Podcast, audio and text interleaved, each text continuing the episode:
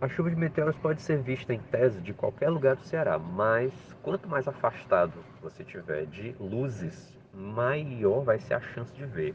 Ontem mesmo eu tive aqui o relato de um amigo que viu aqui de Fortaleza um meteoro muito brilhante é, no começo da noite, é, provavelmente associado às líridas, mas é, os meteoros especialmente brilhantes são mais raros.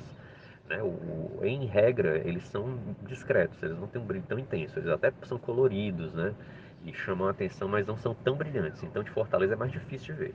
O ideal é um local mais afastado possível da cidade, porque isso é, implica no local com menos luz artificial, né, menos postes, é, menos luz de prédios, de casas, é o que deixa o céu também menos iluminado, e, consequentemente mais escuro, e isso gera um contraste que facilita a observação dos meteoros. Então, quanto mais longe você tiver da cidade, melhor tende a ser para ver os meteoros, tá certo?